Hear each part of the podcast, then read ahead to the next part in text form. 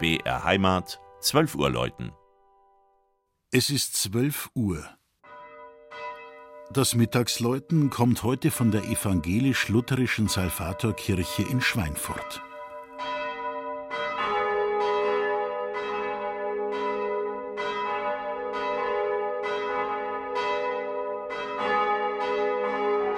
Als erstes fällt der Turm ins Auge. Über seiner barocken Kuppel stehen übereinander gleich zwei Laternen, bekrönt von einem goldenen Posaunenengel. Ganz abgesehen von dieser Eigenart ist die altehrwürdige St. Salvator-Kirche ein Bauwerk mit bewegter Vergangenheit. Ihr Ursprung liegt im 14. Jahrhundert und geht zurück auf die Kapelle der einstigen Henneberger Burg im heutigen Schweinfurter Stadtteil Zürch. Aus der Kapelle erwuchs um 1412 die seinerzeit noch katholische Liebfrauenkirche. Über ein Jahrhundert später wurde sie ein Schauplatz in der Geschichte der Reformation. Georg Spalatin, ein wichtiger Weggefährte Luthers, hielt hier für die Schweinfurter 1532 erste Gottesdienste nach der sogenannten Neuen Lehre.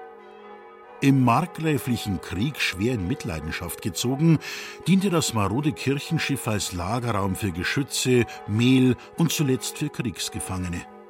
Ganz heruntergekommen war es schon, als der Stadtrat im Jahr 1717 beschloss, doch wieder geistliches Leben einziehen zu lassen. Anlass war der 200. Jahrestag von Luthers Thesenanschlag in Wittenberg. Vor nunmehr 300 Jahren, 1719, wurde die umfassend renovierte und barockisierte Kirche mit dem tief herabgezogenen Dach und den hohen Fenstern Salvator Mundi, dem Weltenretter, geweiht.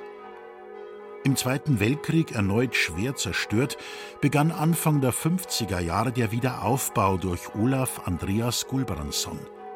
Der Münchner Architekt hielt sich an die alten Pläne und konnte den erhalten gebliebenen gotischen Chor mit einbeziehen. Im Kirchturm lassen drei Glocken ein altes Gloria-Motiv hören.